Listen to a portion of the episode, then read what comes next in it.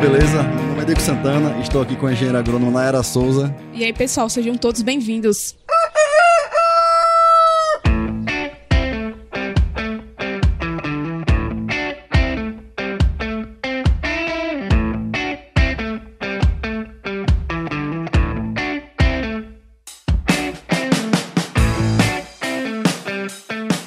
Começando mais um episódio do Mais Milho Podcast, o podcast oficial da Mais Milho Agro Soluções. Pessoal, e o propósito desse nosso projeto é aumentar a produtividade e a rentabilidade da cultura do milho no Brasil, levando até você informação de qualidade de maneira simples e aplicável aí no campo. E para isso vamos bater um papo com os profissionais que estão fazendo a diferença no agronegócio no Brasil. Nayara, diga aí pra turma qual o tema do nosso episódio de hoje e quem é o nosso convidado. O tema do episódio de hoje é correção de solo visando altas produtividades, um tema fundamental. E nosso grande convidado é nosso parceiro, ele que é formado em engenharia agronômica aí pela Universidade Federal de Brasília, também é mestrando é, com ênfase em respostas agronômicas à nutrição do boro via solo e via folha. Ele também é pesquisador e consultor de fertilidade de solo e nutrição de plantas pela Grover. Seja muito bem-vindo ao Mais Milho Podcast, Bruno Henrique. Muito obrigado, pessoal. É sempre uma satisfação estar com vocês. Diegão, Nayara. Olá a todos os ouvintes. É com grande satisfação que a gente está aqui, né? A segunda vez que a gente está aqui no Mais Milho Podcast. No primeiro a gente falou um pouquinho sobre o que a gente observa de nutrição com boro. E agora a gente vai falar um pouquinho sobre correção da acidez, calagem e tudo que a gente tem sobre dúvida nesses temas. Isso aí, Brunão. É, eu acho que é o primeiro episódio que a gente tá repetindo o convidado, né? Mas dois ainda é muito pouco. Você prepare para muito mais, que esse cara tem conhecimento demais aí para passar pra gente, viu? Então, galera, já papel e caneta aí, porque com certeza vem muita dica valiosa. E vocês já viram que nós teremos mais um bate-papo de alto nível por aqui. E o nosso desafio nesse episódio é literalmente passar para vocês a base para alta produtividade na cultura do milho, né? Que é a base realmente a correção de solo. Vamos falar sobre como sermos eficientes na calagem, na gessagem, explorar aqui o conhecimento que é enorme desse nosso grande parceiro aqui, nosso convidado Bruno Henrique. E Bruno, muito obrigado, né, por topar aqui participar de mais um episódio com a gente.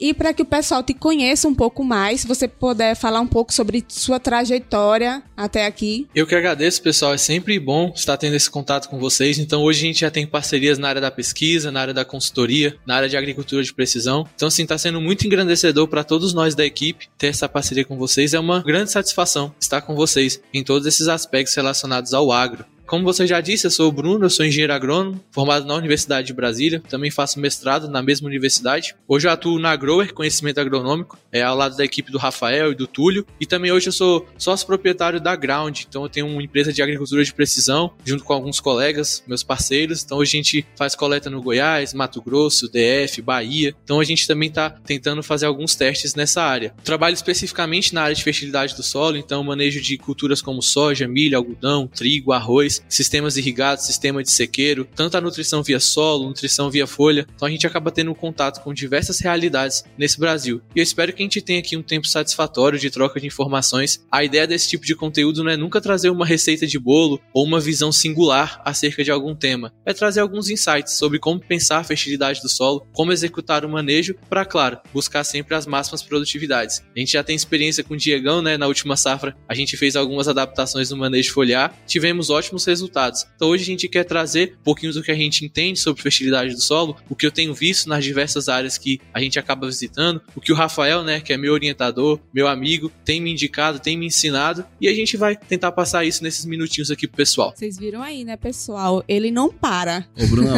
assim, com certeza, né, eu já agradeci na, nas redes sociais, né, você e Rafael com certeza foram fundamentais, né, assim como Nayara, Bruno, que me ajudaram aqui no manejo dessa minha área, que foi premiada no concurso de produtividade, né, a gente atingiu 208 sacos por, por hectare em um ano desafiador aqui no Cealba. Sem dúvida, a gente ter sentado, eu, você, Rafael, e desenvolvido esse manejo nutricional aí, né? Eu utilizei tudo que você falou e realmente isso aí comprovou, né, na prática que é, traz resultado, né? Que vale a pena a gente ter uma lavoura mais segura, mais produtiva. Mesmo os anos desafiadores, conseguir atingir produtividades assim tão acima da média do, do Brasil, né? Sim, com certeza. O ajuste do manejo nutricional, né, tanto via solo quanto via folha, em um ano desafiador, mostra o seu valor. E sua área é prova disso e as diversas áreas que a gente vai acompanhando, a gente vê isso. Que quando a gente tem um sistema bem construído, perfil do solo, a gente tem um manejo de mitigação do estresse, mesmo que em um ano desafiador desafiador como esse, é, a gente tem algumas perdas, a gente consegue mitigá-las e alcançar boas produtividades em um ano tão difícil como esse. Isso aí, Brunão. Brunão, começando aqui o nosso tema, né, que é correção de solo, vamos falar do famoso construção do perfil de solo, né? Perfil de solo hoje, construção de perfil, está sendo até meio que romantizado, né? É um tema que o pessoal vem falando muito, mas que na verdade basicamente se trata de eliminar a acidez, né? O primeiro ponto é eliminar a acidez e o alumínio tóxico do solo, né? Para garantir o bom desenvolvimento, né, da, do sistema radicular da planta. Isso aí que sem dúvida é o primeiro passo. E eu quero abordar aqui com você os conceitos iniciais de acidez, né? Mas antes eu quero passar aqui para a turma duas informações que me chamam muita atenção. Prestem sua atenção. Nós tivemos um episódio aqui, quem não assistiu já ouça aí, né? Que foi com o pessoal da Field Crops, pessoal responsável pela publicação do livro Fisiologia do Milho visando altas produtividades, né? Um livro fantástico, fica a indicação. E eles deram informação aqui em primeira mão, Bruno, pra gente, que foi através da observação de campo de vários anos e de ensaios que a acidez de solo abaixo de 5,5 pH em água, cada 0,1 ponto abaixo do pH 5,5, a gente tá tendo uma perda de 9 sacos por hectare na cultura do milho. Diga aí, o quanto a acidez está levando em produtividade. E outro dado que eu me impressionei muito foi um dado que eu vi que, assim, ainda existe muitas áreas com acidez elevada no Brasil. É impressionante. A prática da calagem né, é uma prática antiga, desde a década de 80, que iniciou no Rio Grande do Sul. E eu vi até um trabalho que me chamou a atenção, que foi até no, no curso que eu faço também do Daniel. Também eu faço é, a mentoria do Rafael, né, que é fantástica, sempre indico. E nesse curso eu vi um dado até é, do TIET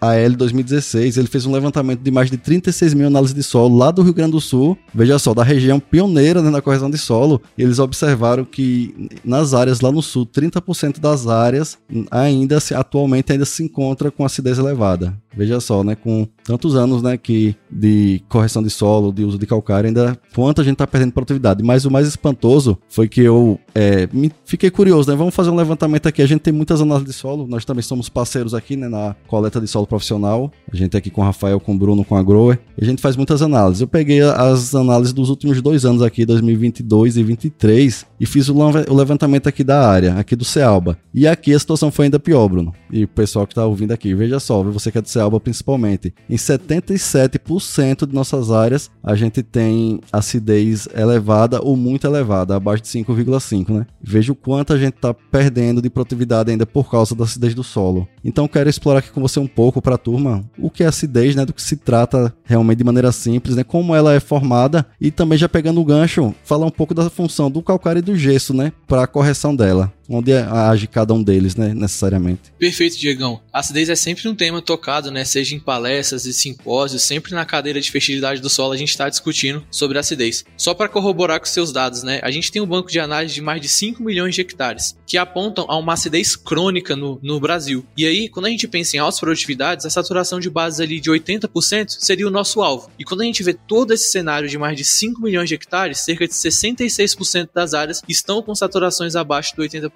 abaixo daquilo que a gente considera ótimo. Então, mesmo com todo o avanço nas pesquisas de utilização do calcário, utilização do gesso, muito encabeçadas pela Embrapa Cerrados aqui na região é, centro-oeste, a gente tem observado que, mesmo com todo esse trabalho, ainda o calcário é um insumo subutilizado.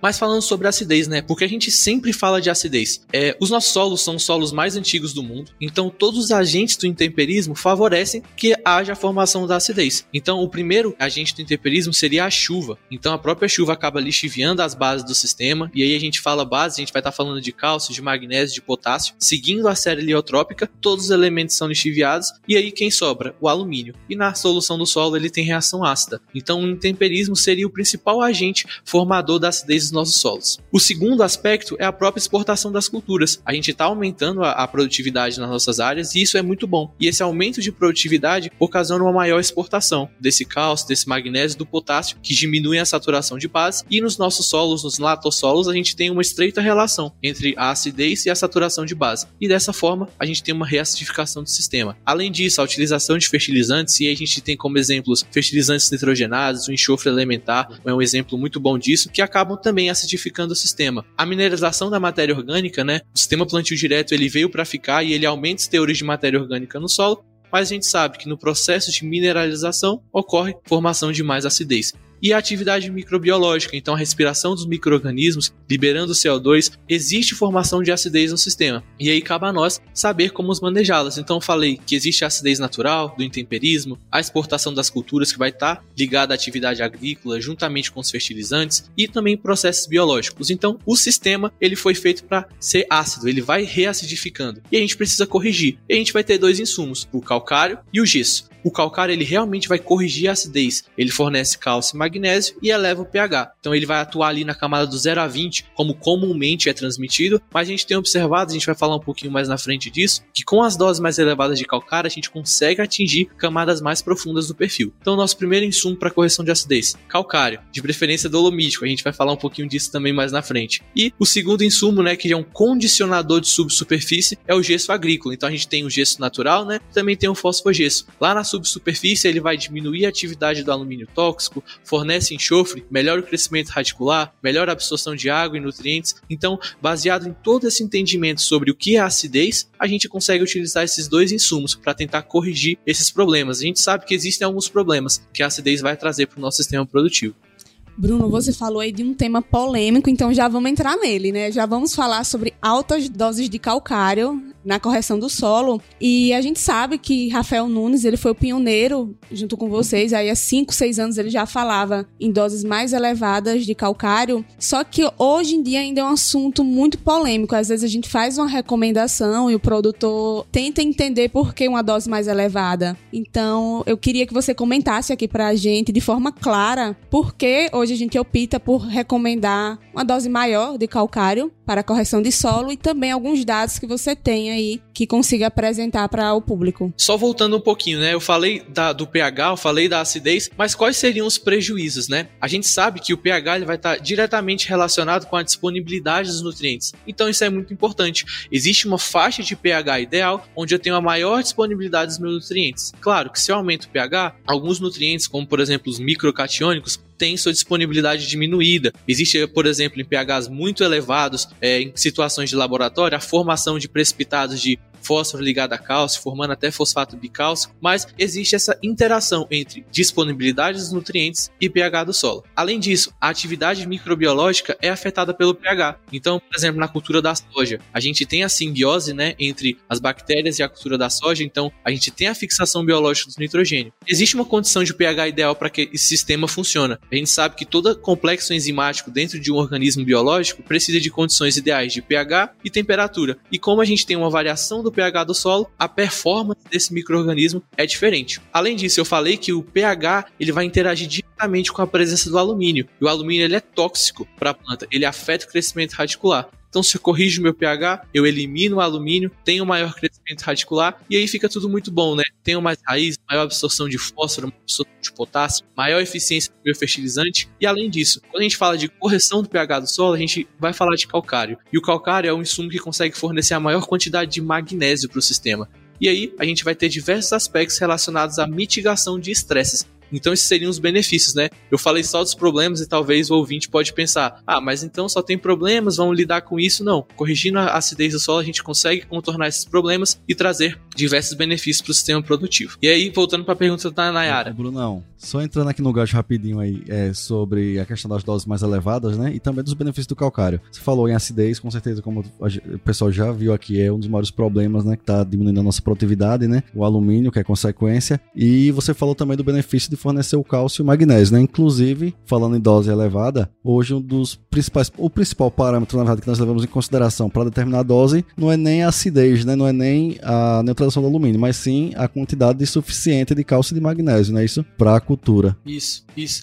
Em algumas situações, acaba que a gente tem solos com capacidade de tampão muito pequena, então a gente vai falar assim, de solos mais arenosos, a gente tem uma CTC menor, e aí dessa forma a dose de calcário ela acaba sendo menor e a gente não consegue atingir os níveis ótimos de cálcio e magnésio. E aí, dessa forma, a gente pode tentar trabalhar com outras metodologias, tentando modificar essas equações para atingir as máximas produtividades. E para atingir as máximas produtividades, precisamos de níveis adequados. Então, existe uma situação é, ali na região do sudoeste goiano, alguns produtores com áreas mais arenosas. E a gente utilizava as recomendações pela saturação de bases e a gente tinha doses muito pequenas de calcário, doses muito tímidas. E aí, a partir disso, a gente desenvolveu algumas equações baseadas na elevação do cálcio e do magnésio, tanto para um médio investimento quanto para um alto investimento, para tentar subir, suprir esse problema. E aí, por que doses mais elevadas de calcário, né? Um ponto é esse, né? A gente está vendo que o sistema produtivo ele está mais responsivo, mas por quê? A gente tem um raciocínio bem legal. Hoje a soja ela tem um ciclo mais curto e a reação do calcário vai estar diretamente ligada à quantidade de insumo que é aplicado. Então, se eu coloco uma maior quantidade de insumo, uma maior quantidade de insumo vai reagir. E como a soja ela tem um ciclo bem mais curto, acontece que já no meio do vegetativo eu já tenho uma condição ótima de desenvolvimento da planta. Imagina assim, eu aplico uma dose de calcário pequena, esse calcário vai começar a reagir e eu só vou ter uma condição ótima de cálcio, magnésio e pH lá quando a soja estiver no estágio reprodutivo. Então ela ficou todo o estágio vegetativo em presença de acidez. Quando eu trabalho com uma dose maior de calcário, eu gero uma pressão de correção, eu elevo mais rapidamente os teores de cálcio magnésio, melhoro o pH e aí já no estágio vegetativo, essa planta tem condições ideais. Então essa seria uma hipótese de por que, que as doses mais elevadas elas estão entregando maiores resultados. E a gente poderia se assustar, mas será que é só nessa hipótese que essa recomendação de doses mais elevadas é baseada? Não. Diversos experimentos, não só da Grower, então o Rafael tem experimentação com doses mais elevadas de calcário há muito tempo, que mostram isso, que o sistema responde a maiores doses de calcário. E além dos nossos experimentos, muitos trabalhos estão corroborando com isso. Você citou o Daniel, né? Ele compartilha diversos materiais na internet mostrando isso, que o sistema está nos indicando, olha, as doses mais elevadas de calcário entregam mais. Tem um trabalho que eu vi recentemente que o dobro da dose de calcário recomendada pela literatura foi a melhor situação. A gente tem um estudo que mostra que quando a gente tem uma área de abertura, a dose recomendada era de cerca de 3 a 4 toneladas. E a curva do experimento, onde a gente teve a maior resposta, foi perto de 11 toneladas de calcário. Claro, o sistema produtivo antigamente era 1, a exigência dos materiais era uma, o tempo de reação de calcário em um sistema onde eu incorporo incorporo é um e quando eu aplico superficialmente é outro. Então, essas são das possíveis explicações por que as doses de calcário têm trago melhores resultados. Mas claro, a gente não vai fazer dose de calcário baseado em conhecimentos arbitrários. A gente tem alguns parâmetros que podem ser seguidos e um deles são os teores é, de cálcio e magnésio absolutos no solo. Bacana. Inclusive, você falando aqui de é, materiais que falam sobre isso, tem um vídeo muito bom, acho que muito visto né, no YouTube do Túlio, do Tulhão aí, nosso parceiro, Túlio Gonçalo, onde ele está na lavoura de soja, né, com terreno arenoso, CTC baixa, e ele mostra lá na prática, né, um trabalho onde tem uma aplicação com a quantidade indicada pelo método tradicional, né, e ele vai elevando e onde visualmente a melhor resposta é quando coloca três vezes mais, se eu não me engano, da dose convencional, né? Sim, a gente tem observado isso em diversos clientes. O que a gente vê, a gente recebe as produtividades das, das fazendas e a gente consegue observar um contraste. As áreas mais novas estão produzindo mais que as áreas mais antigas. E isso acaba que é uma coisa que não vai no senso comum. A gente imagina que uma área mais antiga ela é mais trabalhada, tem sua fertilidade mais trabalhada e vai entregar um maior potencial. Mas quando a gente pensava na abertura do passado, com duas, três, cinco toneladas de calcário, e hoje uma nova abertura com 10 até 12 toneladas de calcário, a gente tem áreas melhor construídas. E isso é um ponto bem importante. Talvez é, um dos problemas que a gente tem em sistemas mal iniciados é o problema do reset. Então, quando a gente tem presença de acidez, níveis baixos de fósforo do 20 a 40, a gente vai precisar fazer o reset. Claro, isso tudo baseado no, na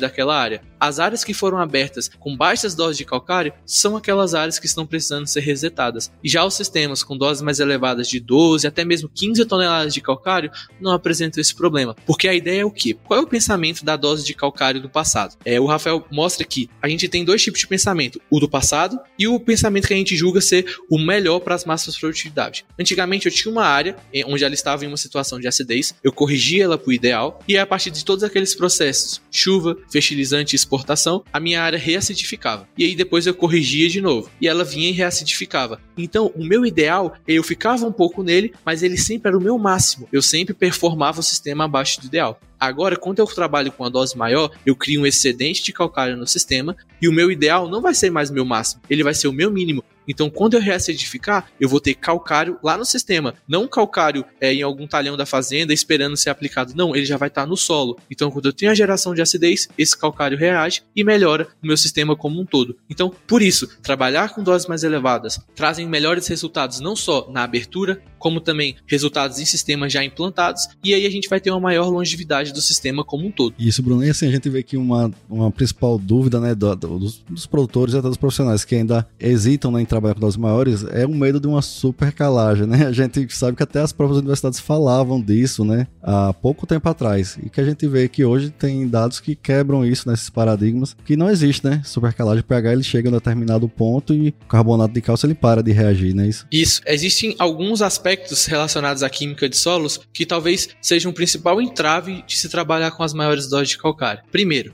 a dispersão de argilas. A gente sabe que em condições de pH mais elevado a gente tem uma dispersão das argilas e elas vão compactar o solo é, de maneira mais simplificada. Mas isso vai acontecer em condições laboratoriais, onde eu tenho um solo totalmente pulverizado, incorporado com a fração mais fina do calcário, mantido sob umidade constante por um determinado período de tempo. Viu? Todos esses fatores que eu falei, um solo extremamente pulverizado, a fração mais fina do calcário, extremamente úmido por um maior período de tempo, isso não acontece no campo. Então, por isso que as doses mais elevadas de calcário, elas não trazem esse primeiro prejuízo, que seria da dispersão das argilas. O segundo prejuízo é a diminuição da disponibilidade de nutrientes. Claro, se eu aumento meu pH, lembrando da figurinha do professor Malavolta, eu diminuo a disponibilidade de manganês, zinco, cobre, certo? Isso vai acontecer, mas a gente tem outras estratégias de aportar esses micronutrientes nutrientes no sistema. E a nutrição foliar é uma delas. Diego é, ele aqui, ele pode falar, né, sobre como a nutrição foliar é, agregou na área dele. Então esse seria um contorno desse problema. E o terceiro problema que pode acontecer, que talvez seja o mais grave, é a gente aumenta a população de nematóides em pHs mais elevados. Então, utilizar doses de calcário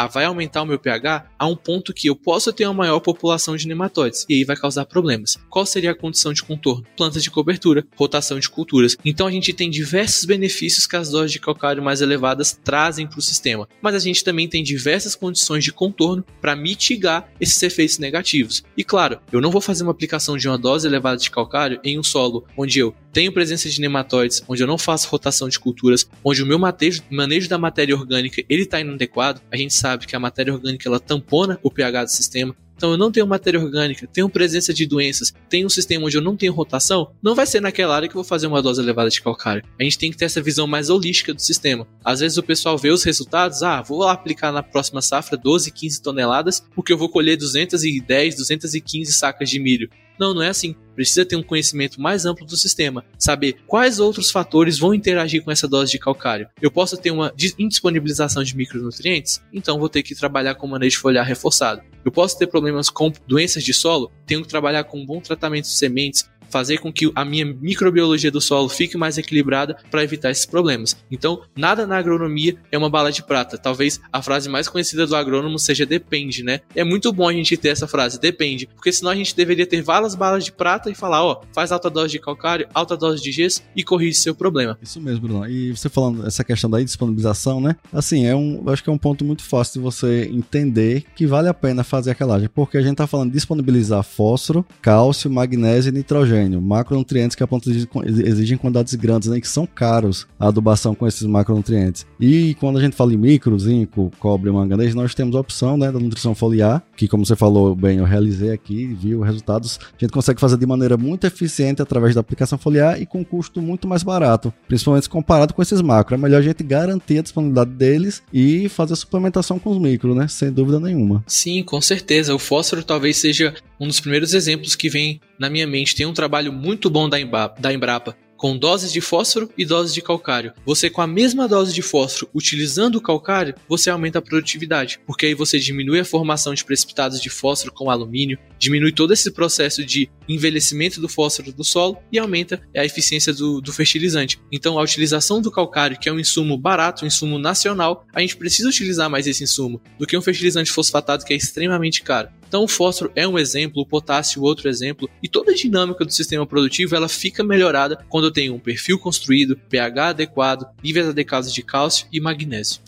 Perfeito, Bruno. E para encerrar só essa parte aqui de, das dúvidas né, sobre dose de calcário, também um ponto que se falava muito, está cada vez menor, mas é, se tinha muito medo da questão da indisponibilização do fósforo, né, da utilização da fosfatagem logo após. E hoje, a gente que é parceiro aqui né, de recomendação de agricultura de precisão, a gente recomenda o calcário junto com o fósforo incorporado, né, sem problema nenhum. Na prática, a gente observa os benefícios. Eu fiz na minha área, vocês viram o resultado né, que a gente obteve ano passado. E só para você poder explicar aqui para a turma o porquê que não precisa ter medo de realizar uma fosfatagem junto ou logo após a calagem? Sim, o principal medo da utilização do calcário juntamente com o fertilizante fosfatado era a formação de espécies precipitadas de fósforo. Então, fosfato monocálcico, bicálcico, até mesmo fosfato, fosfato tricálcico, que são espécies, são formas do fósforo que a planta não vai acessar. E isso acontece em condições laboratoriais, onde o meu fertilizante ele está pulverizado juntamente com o calcário, a gente vai ter um contato do fertilizante com o calcário e aí sim eu tenho essa formação. O que não acontece no solo. A gente tem que pensar que no solo a gente tem lá um farelo, um grânulo de calcário e em volta dele a gente tem uma condição de pH bem elevada, mas nas imediações aquele pH não é tão afetado pelo aquele grânulo de calcário. Então acaba que não vai acontecer essa indisponibilização do solo. E claro, área de abertura você pode fazer a incorporação do calcário e é indicado que se faça a incorporação do fertilizante fosfatado, porque essa vai ser a única chance de você colocar fósforo em profundidade. Então, aplico uma metade da minha dose de calcário e na segunda dose, segunda parte da dose de calcário, juntamente o fertilizante fosfatado. Então, eu consigo construir o meu perfil pensando em fósforo. Agora, claro, existem algumas situações quando, por exemplo, vou fazer a aplicação de calcário superficial juntamente com uma fonte de fosfato reativo, aí sim, a gente tem explicações. Por quê? O aumento do pH nessas fontes de fosfato reativo, os fosfatos naturais, ele acaba diminuindo muito a eficiência do produto. Então, no ano que eu faço uma aplicação de calcário superficial, eu não posso fazer aplicação de calcário reativo. Agora, se eu for fazer uma fonte solúvel, sem problema. Mas claro, sempre identificando o nível crítico. Se eu tenho uma área que está abaixo do nível crítico e fizer aplicação de calcário em superfície e o fertilizante fosfatado em superfície, qualquer tipo de indisponibilização do fósforo que eu tenha vai comprometer a nutrição da minha cultura.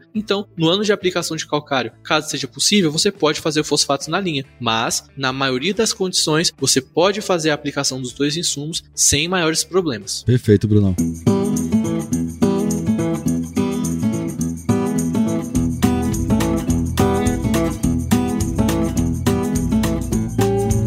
Continuando aqui esse raciocínio, né? Aproveitando aqui é, essa pergunta a respeito que, como Nara falou, de polêmica, de altas doses, né? Essa questão a gente vê que com certeza 5, 6 anos atrás, quando o Rafael começou a falar isso, ele foi pioneiro, né? Com certeza ele foi criticado, né? Muito criticado, tinha muitas dúvidas. Hoje em dia a gente vê cada vez mais a utilização e as respostas, né? Isso aí tá cada vez mais comum. Agora quero falar sobre um tema aqui que ainda não tá tão comum. Ainda escuto muitos profissionais falando, muitos produtores considerando, que é a questão da relação cálcio-magnésio, né? Principalmente no que se refere aos teores de magnésio na saturação de bases. Existem muitos profissionais que ainda indicam a relação que o magnésio não passe dos 20%, entendeu? E o cálcio, por exemplo, entre 50 a 60, tentam manter essa relação. Assim, a gente vê na prática, nós somos testemunha do manejo que vocês recomendam, onde o que interessa pra gente é o teor absoluto, né? O magnésio pode extrapolar sem problema. A gente sempre recomenda calcário com teores elevados de magnésio, né? Mas assim, ainda existe muito, muito isso aqui no, no mercado, né? muitos profissionais que ainda falam sobre isso. Eu gostaria que você explorasse um pouco, né? Por que, que o nosso manejo, a nossa recomendação não leva em consideração essa, essa relação, né? Porque o magnésio pode ultrapassar sem problema na saturação de base. Primeiro, qual seria a origem, né, dessa polêmica? Tem vários artigos que compilam diversos resultados, avaliando essa relação entre as bases na CTC, a relação entre as bases propriamente dita e a produtividade. De onde surgiu isso? Um trabalho bem antigo de Bear e Trog avaliou na cultura da alfafa qual seria a relação ideal, não buscando uma relação cálcio-magnésio, mas visando inibir o consumo de luxo de potássio. E aí, os autores, lá em solos dos Estados Unidos, determinaram que a relação ideal de cátions na CTC deveria ser aquela que o pessoal acaba disseminando. Mas aí, outros trabalhos vieram para testar. Será que realmente essa relação ela afeta a produtividade? E aí a gente tem trabalhos na cultura do milho, na cultura da soja, na cultura da cana, na cultura do algodão, que mostram que não tem esse tipo de efeito, que a relação entre cátions e, tal, e também a saturação do cátion na CTC acaba não afetando a produtividade.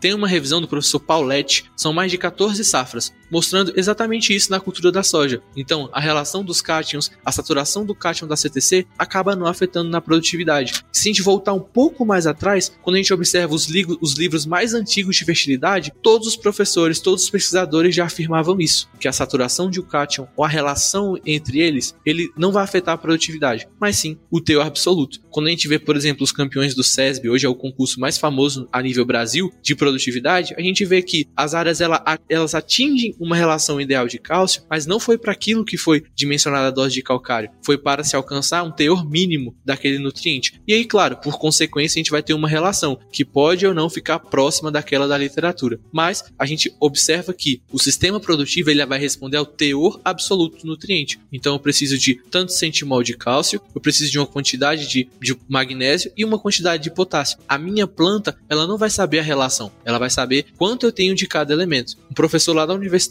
no Rio Grande do Sul, ele tem um exemplo muito bom. A gente tem duas pessoas que vão se servir e aí ele pede assim: "Ó, oh, você poderia me servir?" Aí ela fala: "Posso sim. Eu quero uma relação um para um de arroz e de feijão." Aí a pessoa vai lá, pega duas colheres de chá e coloca uma colher de chá de arroz e uma colher de chá de feijão. Qual é a relação? Um para um. E a outra pessoa coloca uma colher maior, uma, uma concha de arroz e uma concha de feijão. Qual é a relação? Um para um. Então a relação foi mantida. Mas e a quantidade? Será que eu vou saciar a minha fome com essa quantidade pequena de duas colheres de chá? A mesma coisa é a planta. Não importa se eu tenho uma relação ideal. A planta ela vai querer saber de quantidade, quanto de nutriente ela tem disponível para fazer todos os processos bioquímicos que ela precisa. Então, perfeito. E um ponto também assim que é, eu acho que atrapalha um pouco, atrapalha muito, né, na verdade, o manejo aqui, é não não querer extrapolar o magnésio, né? E assim, a gente vê que o cálcio, ele se tiver realmente em excesso, ele pode disponibilizar o magnésio, né, e o potássio. O potássio também pode disponibilizar o magnésio, mas a gente observa também, né, tem alguns trabalhos, você me mandou mesmo alguns arquivos que mostra que o magnésio em excesso não compete com nenhum deles, né? Sim. E é um nutriente muito difícil, né, de se colocar no sistema, né, muito caro as fontes que existem de magnésio. Então, por isso também acho que é um dos motivos que a gente não se preocupa em extrapolar o magnésio, né? Pelo contrário, garantir mesmo que ele esteja no, no, nos valores adequados ao solo através da calagem, que é a única maneira economicamente viável, né, de se dar magnésio para o sistema. Sim, isso mesmo. Na cultura da cana, principalmente nas áreas de vinhaça, é muito comum a gente ter altas saturações de potássio na CTC. E aí o que acontece? Deficiência de magnésio. Por que isso acontece? É a absorção de potássio pela raiz, ela tem um transportador específico. Então não importa a concentração dos outros cátions na,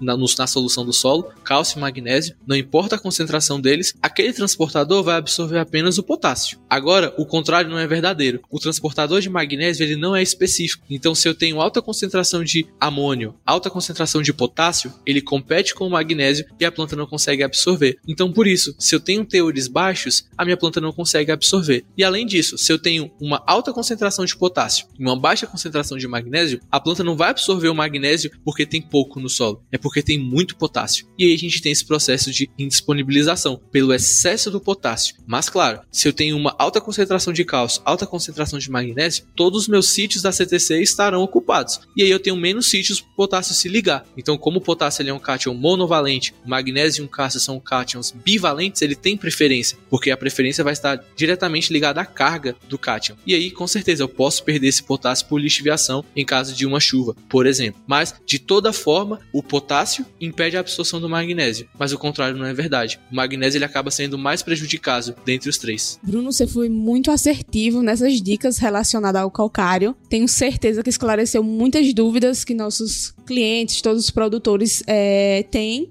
Mas agora vamos falar do gesso. O gesso que também é um insumo muito utilizado na agricultura e que ele é muito aliado em buscar altas produtividades. Tanto o gesso nutricional como também o de correção que a gente utiliza. Então, a gente que faz alguns trabalhos de pesquisa aqui na nossa área, com a ajuda de vocês também, falando sobre o gesso, e a gente viu que colocando gesso nutricional, a gente conseguiu aumentar em 14 sacos por hectare, e o gesso aderindo ao perfil do solo, a gente conseguiu aí aumentar em torno de 26 sacas por hectare. Então, aí um resultado muito bom, muito significativo que a gente precisa explorar mais a utilização de gesso. Então, queria que você esclarecesse um pouquinho é, os pontos positivos da utilização de gesso e quais são os benefícios dele, né? É, é muito bom assim, né, ter falado, né? A gente realmente, Bruno, tá aqui espantado, né, com o resultado que a gente teve nesse nosso campo aqui, né, que é parceria Grower mais milho. E um dos ensaios é esse de gesso, onde a gente tem é, tratamentos com doses, né? Com várias doses diferentes. Né? Vai, ser um vai ser um trabalho para longo prazo, mas que nesse primeiro ano a gente já teve um resultado fantástico Naira falou de aumento de produtividade com a dose, foi, Naira? Nutricional de 200 quilos aproximadamente de Exato. gesso agrícola. Acréscimo de quantos sacos? 14 mesmo? sacos por 14 hectare. sacos por hectare. Eu tô falando de investimento de menos de 50 reais. Diga aí o quanto é um milho responsivo, né? E na, e na área onde o tratamento foi como corretivo, né? 1.250 quilos, né? A produtividade chegou a quase 30 sacos por hectare com o uso do gesso. Então a gente quer escutar um pouco assim, né? Da onde vem tanta resposta, né? Ao uso. Com certeza o enxofre, né? Que é um elemento essencial. E também a questão da, da correção, né? Ver esse tipo de relato é muito bom, né? Ver que os resultados de pesquisa estão saindo e estão mostrando resultados positivos. Então esse é o primeiro ponto. A gente fica muito feliz recebendo essas notícias. Agora a gente precisa pegar todo esse conhecimento e transmitir para os produtores, para que todo mundo consiga aumentar a produtividade. Quando a gente fala de gessagem, a gente vai ter dois pontos. Primeiro, a nutricional, então a aplicação de gesso apenas para fornecimento de S e também construção do perfil. Vamos começar com a construção do perfil. Quando a gente está falando de gesso para construção do perfil, a gente quer condicionar a minha subsuperfície fornecendo cálcio e enxofre. Esse enxofre ele vai atuar principalmente diminuindo a atividade do alumínio tóxico lá na subsuperfície. Então minha raiz vai ter um melhor, uma melhor zona de crescimento radicular e claro, eu vou ter cálcio na subsuperfície. É preciso que eu tenha cálcio. Qualquer é, processo de crescimento da planta eu preciso de dois nutrientes. Eles são irmãos. É o cálcio e o boro. Qualquer processo de crescimento de novos tecidos eu vou precisar dos dois. E o gesso fornece uma grande quantidade de cálcio. Então eu melhoro a minha subsuperfície, fornecendo cálcio. Se eu tenho mais raízes, lembra daquilo que a gente falou? Mais raízes, mais absorção de água, maior eficiência na utilização dos fertilizantes, aquele potássio que eu poderia perder por lixiviação, eu vou ter uma raiz lá para pegar aquele potássio. Aquele potássio de duas, três safras para trás que já vem lixiviando, a cultura consegue acessar esse potássio porque eu tenho um perfil construído. E aí, gesso nutricional. Fornecimento de enxofre é extremamente importante. A gente tem um trabalho onde foram aplicados 150 kg de N, 80 kg de P e 80 kg de K, com duas fontes. Uma tinha S e a outra não tinha S. A gente teve um aumento de produtividade de 144 sacas para 192 sacas na cultura do milho, mostrando essa alta responsividade. Toda cultura onde a gente coloca um alto aporte de nitrogênio, a gente precisa colocar também junto um enxofre. Claro, outros micronutrientes a gente pode até comentar em outra oportunidade, né, sobre o comoni e como eles agregam na cultura do milho, mas o enxofre é muito importante. Vamos fazer um só sobre comunia aqui, viu? Tá em resultados impressionantes aí, né? Rafael mesmo tá apaixonado. Eu acho que ele vai deixar o boro de lado um pouquinho, porque tá impressionado Que isso, com o não. comuni, né? Vai deixar o boro de lado não, que é isso, mas de verdade os resultados com a nutrição com comoni são sensacionais. Na cultura do milho, né? Então a gente observa que culturas que recebem um alto aporte de nitrogênio, a nutrição com nutrientes que aumentam a eficiência do N é essencial. E a gente fala de enxofre. Por que o enxofre? No processo de tradução das proteínas, da formação das proteínas, a gente precisa do enxofre para formar o aminoácido metionina. Sem a metionina, eu não tenho nenhuma cadeia de aminoácidos, não terei proteínas, muito menos enzimas. E aí, todo o metabolismo da minha planta fica prejudicado. E aí, como isso aumenta né, a eficiência da utilização do nitrogênio? Lembra daquele trabalho? Na parcela onde não teve o enxofre, a gente precisou de 0,9 quilos de N por saca. Na parcela onde a gente utilizou o enxofre, a gente precisou de 1,3 quilos de N. Então a gente precisa ver que a utilização do enxofre aumenta a eficiência. Com enxofre, 0,9 kg de N para cada saca. Sem enxofre, 1,3. Eu preciso de mais nitrogênio, porque eu não tenho esse nutriente que auxilia. É, vocês podem perceber a importância do enxofre. A gente já falou aqui também em outros podcasts, mas aqui nas nossas áreas, principalmente no CEALBA, a gente vê que 98% das áreas praticamente tem deficiência em enxofre. Então é muito importante falar sobre essa é, o gesso que também vai dar esse aporte nutricional do enxofre para a cultura do milho. Isso mesmo. Inclusive foi uma das práticas né, que eu realizei realizo todo ano na minha área, nessa área que foi premiada, né? Com essa produtividade que vocês viram, mais de 200 sacos. Eu fiz 500 quilos, né? Sempre faço o gesso nutricional. E esse ano eu acrescentei, né? Um manejo que também, sem dúvida, foi um dos maiores responsáveis pelo acréscimo de produtividade. Foi o boro, né? O manejo do boro. Eu segui no padrão aí de recomendação de Bruno. E também o Comuni. Eu utilizei o Comuni aqui nessas minhas áreas, né? Eles foram aliados aí, sem dúvida, nesse aumento de produtividade. Sim, com certeza. Tem um aspecto bem legal para falar sobre gessagem, né? A gente precisa sim fazer a construção do perfil do solo, mas a gente precisa dar um passo para trás e olhar a análise de solo. O nível de magnésio no meu 0 a 20 vai estar relacionado à dose de gesso que eu posso utilizar. A gente tem trabalhos onde tem uma curva de resposta à gessagem. E em solos solos com baixos teores de magnésio, a gente perde produtividade quando utiliza mais gesso. Por quê? Esse sulfato que dissocia, né? Então eu tenho sulfato de cálcio, ele vai dissociar. Esse sulfato pode interagir com o potássio, com o magnésio e lixiviar esses nutrientes. E aí a minha planta não vai ter acesso. Então, o primeiro ponto, Vou fazer uma gestagem pesada, quero construir perfil. Eu preciso ter um 0 a 20 bem construído. Como eu construo um 0 a 20? Calagem. Então, o primeiro passo, calagem, aumenta os teores de magnésio no meu perfil e aí sim, posso fazer doses de gesso. Posso começar com doses nutricionais, depois trabalho com 25 vezes argila, 50 vezes argila, sempre buscando o máximo perfil construído. A gente sabe que para cada 25 vezes argila, a gente ganha 20 centímetros de perfil. Então, quando eu faço 25 vezes argila, eu tenho 40 centímetros. Ué, mas não era 20? Tenho os 20 do calcário. A gente pressupõe que se você faz gesso, você faz calcário. E aí, quando eu faço 100 vezes argila, eu vou ter 1 metro de perfil. Por quê? 20 centímetros do calcário e aí o resto do gesso. Então, 100 vezes argila vai me dar um perfil de 1 metro. 50 vezes argila me dá um perfil de 60 centímetros. E aí a gente pode ver como o meu sistema produtivo vai responder a isso, sempre balizado nos teores de magnésio. Mas a utilização de gesso nutricional traz muitos ganhos. A gente tem um trabalho que mostra isso. Muitos produtores utilizam super simples. E aí já vem o enxofre. E aí ele pode pensar: faço super simples todo ano, será que eu preciso fazer gesso? E a gente tem duas curvas: a resposta só com super simples e a resposta com a gessagem e o super simples, mostrando que a construção do perfil do solo através da utilização do gesso agrícola favorece as máximas produtividades.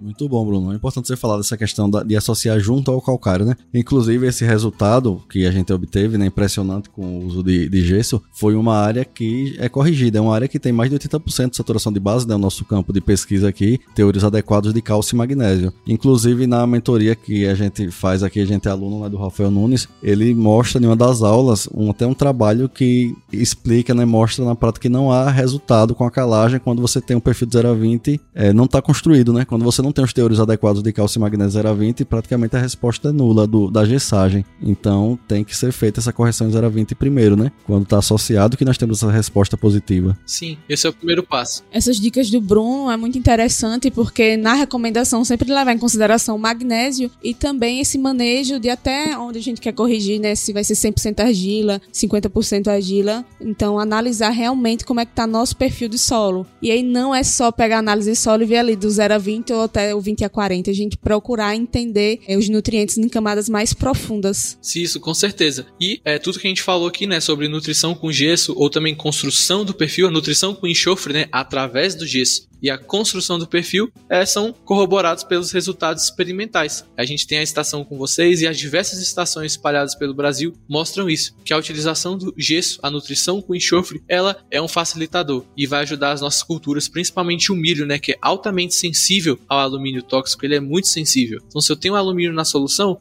aquele sulfato vai interagir com o alumínio, diminui a atividade dele, favorece o crescimento da minha raiz. Então, é bem importante trabalhar com gesso, principalmente quando a gente pensa em milho. Isso, e assim, inclusive eu me lembrei aqui de um trabalho que o Rafael mostra na mentoria dele, que é mostra claramente a relação linear dos teores de cálcio na superfície e profundidade com o crescimento radicular, né? Quanto maior, mais concentração no perfil, mais raiz. E a gente, para construir perfil, o calcário não consegue, né? Ele é limitado a certa profundidade. E o gesso que vai construir esse perfil com sem alumínio e com presença de cálcio. Sim, sem cálcio não há raízes. Sem raízes não tem absorção de água. Sem absorção de água não tem absorção de nutrientes. Toda minha produtividade comprometida. Então, ter cálcio ao longo do perfil é muito importante. Isso é muito fácil de visualizar. Uma busca rápida na internet, campeões do SESB, análise de produtividade. Isso aí a pessoa vê fácil. Até um metro e meio, dois metros construído quimicamente. Claro que a gente não está falando para fazer uma dose de calcário e incorporar um metro e meio, mas os resultados mostram que sistemas bem construídos entregam mais produtividade. São a base, né? Eu preciso ter um perfil construído,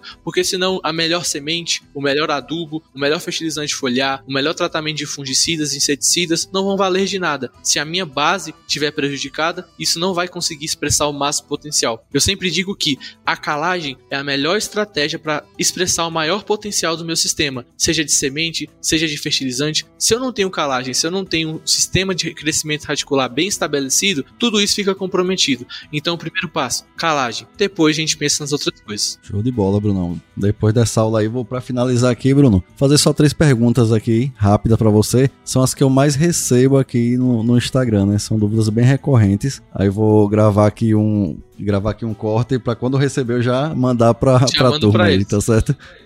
é a primeira é o seguinte, é, posso fazer calagem todo ano ou tem um, um período ideal para re realizar calagem novamente após a aplicação do calcário? Olha, a gente não defende que existe uma necessidade estrita de se realizar calagem todos os anos. A partir do momento que eu fiz uma boa dose de calcário, que atingir os meus níveis ideais, aí sim eu posso procurar investir em elevação dos níveis de fósforo, elevação dos níveis de potássio, elevação dos níveis de micronutrientes, eu posso investir em outras coisas. Mas claro, acompanhando anualmente o meu sistema, fazendo uma amostragem de solo anual. Eu sei que às vezes áreas muito grandes fica difícil amostrar grid de 3 hectares, fazer agricultura de precisão em toda a área, mas a gente pode trabalhar um ano com 3 hectares e no outro ano com 30, por exemplo. Um ano com 2 e um ano com 20. A gente diminui um pouco essa malha de pontos, mas para a gente ter um acompanhamento. Claro, se eu trabalho com uma dose elevada de calcário, estou com 80% de saturação, no ano seguinte eu estou com 79, não existe necessidade de fazer uma dose de calcário. A gente pode trabalhar em outras áreas que ainda estão deficitárias na fazenda, trabalhar com outros nutrientes. A gente sempre tem um, um estudo aqui na, na consultoria sobre os ladrões de produtividade. Então a gente pega uma fazenda, todos os talhões e vai observando: olha, esse cara cara tá roubando média tem 3 anos. Esse talhão aqui tá perdendo produtividade tem 3 anos. Então, em vez de eu investir calcário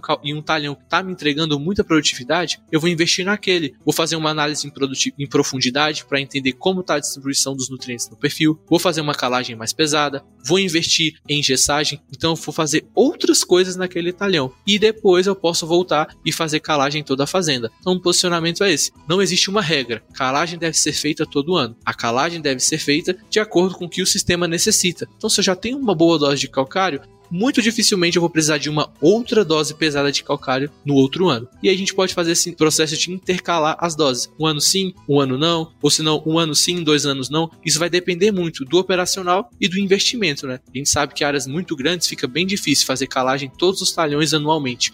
E os trabalhos mostram uma coisa bem legal. O que é melhor? Fazer 6 toneladas de calcário de uma só vez ou duas, duas, duas, duas vezes? Duas toneladas de calcário por 3 anos. É melhor fazer 6 toneladas. 6 toneladas me entrega um perfil mais rapidamente, me entrega maior produtividade, me entrega maior teor de magnésio e cálcio. Muito melhor do que fazer 2 toneladas todo ano. Imagine o operacional disso, todo ano fazer 2 toneladas e um talhão. Ou fazer 6 anos de 6 toneladas de uma vez e ter um talhão corrigido por mais tempo. Perfeito, Bruno. Assim, resumindo, análise de solo, né? Tem que monitorar, né, Bruno? Análise de solo. existe receita de bolo, né? E... A gente só consegue manejar o que a gente conhece. Isso, exatamente. E aí, Bruno, a segunda pergunta que eu separei aqui, que a gente também recebe muito, é sobre a utilização de gesso e calcário juntos em uma aplicação única, né? Existe problema? É possível realizar? Quimicamente, não existe nenhuma reação que vai acontecer entre o calcário e o gesso que diminua a eficiência dos produtos. Esse é o primeiro ponto. O que me leva a pensar é o operacional. Eu penso, como eu vou aplicar o gesso e o calcário e eu vou ter uma distribuição uniforme? A gente sabe que algumas empresas já trabalham com essas formulações prontas, e isso aí poderia ser um ponto a se pensar, mas em grande parte das áreas, o calcário é comprado separado do gesso. Então, o primeiro ponto seria fazer uma mistura homogênea. E o segundo ponto, a aplicação. O gesso ele tem bem mais umidade que o calcário. Então, a gente tem que olhar isso, o operacional. Como vai ficar a aplicação? A gente recebe vários mapas aqui de aplicação e depois a gente compara com o mapa de solo. A gente vê formação de faixas utilizando só o calcário. Imagina misturar dois insumos. O risco seria esse, a compatibilidade operacional dos insumos. Mas quimicamente não existe nenhuma restrição entre a aplicação conjunta dos dois. Inclusive, eu posso aplicar o calcário, incorporo, aplico a segunda dose e já venho com gesso. Sem problemas, nenhum vai prejudicar a reação do outro. Agora, aplicar os dois juntos, talvez a qualidade da aplicação fique comprometida. Isso, perfeito, Bruno. Assim, a gente também tem que levar em consideração né, a quantidade de cada um, tem que ser as proporções ideais, né? Dependendo da necessidade, e com certeza o operacional. Assim, a gente tem um aqui na, na região mesmo, tem um exemplo de uma empresa que é parceira nossa, a Mimbasa, eles têm um produto que eles conseguem realmente fazer uma mistura muito é perfeita entre eles, né? A gente tem é, testemunha disso, a gente aplica aqui, funciona. Mas, assim, a gente não recomenda nunca que o produtor faça na, na lavoura, essa, na sua fazenda, essa mistura, porque dificilmente você vai conseguir uma homogeneização desses dois produtos, né? Como na fábrica consegue, através do equipamento. Mas perfeito. Sim, é muito difícil. Bacana. E para finalizar, uma dúvida que a gente recebe muito é sobre a incorporação. Se o calcário, ele pode ser feito superficialmente sem problema, sempre é necessário fazer a incorporação, né? E quando saber se pode fazer superficialmente ou quando a gente necessita realmente fazer uma incorporação? Área de abertura. Precisa incorporar o calcário. Se eu tenho uma área com presença de acidez, faço a aplicação do calcário apenas na superfície, eu não vou corrigir ali os 10 centímetros iniciais do meu solo, não vão estar corrigidos. A gente tem que lembrar que a reação do calcário está estritamente ligada ao contato das partículas do calcário com as partículas do solo. Se eu não tenho esse contato, eu não tenho reação do calcário. Ou seja, em uma área de abertura, apliquei superficialmente, não corrijo minha acidez. Então é obrigatório incorporar e incorporar o mais profundo possível. Agora, tem um sistema estabelecido. Eu posso fazer aplicações superficiais sem problema algum. Inclusive, os trabalhos mais recentes de doses mais elevadas de calcário são já no sistema plantio direto, mostrando que as doses mais elevadas na superfície superfície não trazem o temido problema de indisponibilização de micros a nível de retirar produtividade e conseguem manter o sistema por um longo período. Mas claro, se eu tenho presença de acidez ali 15, 20 centímetros, aí é de se pensar, fazer um reset. É, a gente sabe que quando eu aplico uma dose muito alta de calcário, eu crio uma pressão de saturação e as reações e os produtos da reação do calcário, eles migram e corrigem camadas mais profundas. Mas, se eu preciso de uma coisa mais rápida, se aquele talhão está tirando produtividade, uma opção seria o reset. Então não existe regra, nem muito menos dimensionamento de dose máxima para aplicação em superfície. A dose que você vai aplicar é a dose que o seu sistema pedir. A gente vê que um dos principais problemas que causam a subutilização de calcário no Brasil é o limitador de dose. Muitas empresas têm nas suas equações limitador de dose. Ah, pediram 7, 8 toneladas? Não, limita em 4. Se eu estou limitando a dose do produto, eu estou limitando o efeito. Não tem lógica trabalhar com uma limitação de dose. Eu tenho que aplicar a dose que o meu sistema requerir. São 8, são 7, são 6 toneladas aplicadas em superfície? Pode fazer. A gente tem experimentos até 15 toneladas aplicadas em superfície, com ótimas respostas. Show de bola. Que aula, hein, Nara? Top demais. Pessoal, se assim como nós, você também está aprendendo, então não deixe de curtir esse episódio aqui e compartilhar também para seus amigos, né, para que a turma também consiga aprender esse manejo aí fundamental para atingir as altas produtividades. E vou deixar um recado aqui para quem está escutando escutando esse episódio, se você quer aprender mais sobre essas práticas, manejos práticos que nós estamos comentando aqui nesse episódio para realizar correção de solo de maneira eficiente, né? Nós temos um curso, curso nós desenvolvemos um curso solo rentável depois de, é, de observar, né, essas principais dúvidas. A gente observa que um manejo que agrega tanto em produtividade, né, que é a base da produtividade e que ainda gera muito, muitas dúvidas e são cometidos muitos erros, né? Então a gente preparou um conteúdo, né, um curso que na verdade é, é uma é uma comunidade né, onde a gente interage, além das aulas gravadas, né, com acesso de dois anos, nós temos aulas ao vivo, temos um grupo do WhatsApp para trocar, trocar informações experiências e tá tudo isso disponível, né, o curso Solo Rentável. Nós vamos deixar aqui o link para você se você quiser fazer parte aqui do nosso, da nossa comunidade e aprender também essas práticas de manejo para aumentar sua produtividade e sua rentabilidade. A gente vai deixar o link aí, é só se inscrever e vai ser uma honra ter vocês aqui com a gente.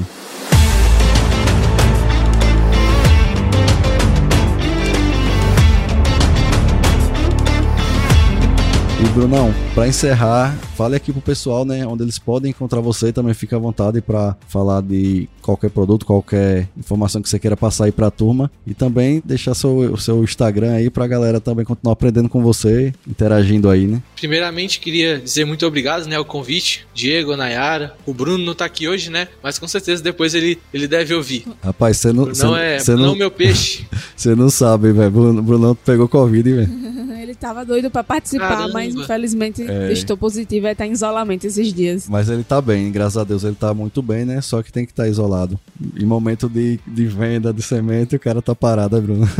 mas graças a Deus que ele tá se recuperando aí, tá bem demais. Nas próximas ele vai estar tá aí com a gente. Quem quiser me encontrar, meu Instagram é BrunoHVS, pode seguir a gente lá, também pode seguir o Instagram da Grower, né? A gente sempre tá compartilhando muitas coisas legais lá. A gente tem experimentação hoje no Brasil inteiro, desde lá de Rondônia, Paraíba, Sudoeste Goiânia, Pará, até o Rio Grande do Sul e a gente vai compartilhando essas informações lá. Então segue meu Instagram, BrunoHVS, também segue o Instagram da Grower. É só mandar mensagem lá, a gente consegue trocar informações e mostrar o que a gente tem aprendido, o que a gente tem visto nas áreas. É, você, Bruno, ele entende de tudo, né? Vocês viram que ele é fera em correção de solo e tudo que é de manejo aí de nutrição, mas ele é especialista em boro. Se quiser se especializar aí no manejo de boro, que também é um dos manejos que tá agregando demais, né? Impressionante. Eu, é, eu tem até um trabalho do Rafael que ele mostra que investimento para o que ele entrega, né, de todos os manejos do boro, é o que tem a melhor entrega, maior, maior custo-benefício, né, do investimento relacionado ao, acréscimo de produtividade. Bruno é fera aí em boro. Sim, os dados dão 23 para 1. Essa é a relação benefício-custo do boro. Por cada um real investido, são 23 reais em benefício, em uma série de vários experimentos. Então, assim, toda a responsabilidade de um elemento na fertilidade do solo vai estar muito ligada ao teor dele. E como nós temos solos com baixos níveis de boro, a aplicação de boro traz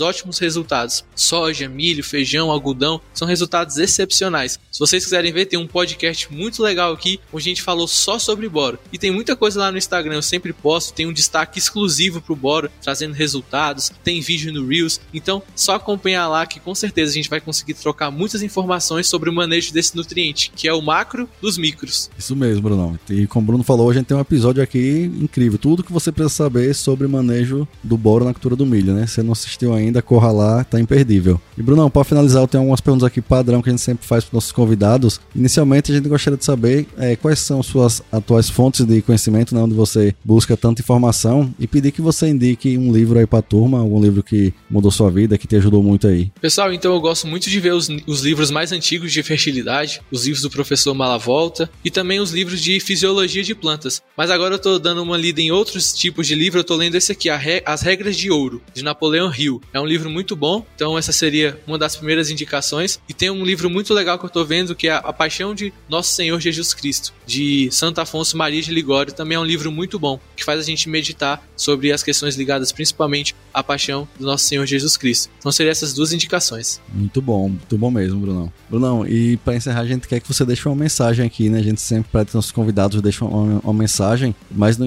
não é uma mensagem qualquer, né? Imagina que essa mensagem vai chegar para todos os agricultores do mundo, né? O que é que você gostaria de falar para os agricultores? Pessoal, então, eu tenho esse pensamento que para que você obtenha sucesso, não só no trabalho, nos estudos, nos seus relacionamentos, você vai precisar de três pontos principais principais. O primeiro, saber onde você está, isso é muito importante, a gente precisa ter esse senso de onde nós estamos, o que a gente está fazendo. O segundo aspecto, saber onde eu quero chegar, então onde eu quero chegar daqui 5, daqui 6 anos. E o terceiro, quais pessoas você precisa ter por perto para atingir esses seus objetivos. E não importa a área da vida, seja no trabalho, no estudo, nos relacionamentos, é sempre necessário colocar Deus acima de tudo, porque ele sempre sabe o que é melhor para todos nós. É isso aí, turma. E chegamos ao fim de mais um episódio, um episódio incrível. Mais um, né, com Bruno Henrique. E com certeza virão outros por aí. Muito obrigado, Bruno, mais uma vez, por nossa parceria, né, por topar aqui é, participar desse podcast. E turma, não deixe de seguir aí nossas redes sociais e curtir esse episódio. Então, até a próxima. Até a próxima, Um abraço. Valeu, turma.